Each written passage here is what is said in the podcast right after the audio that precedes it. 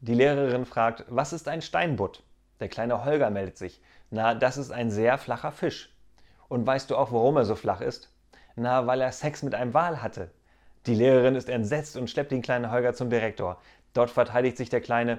Die Lehrerin stellt immer so provozierende Fragen. Sie hätte doch auch fragen können, wieso der Frosch so große Augen hat.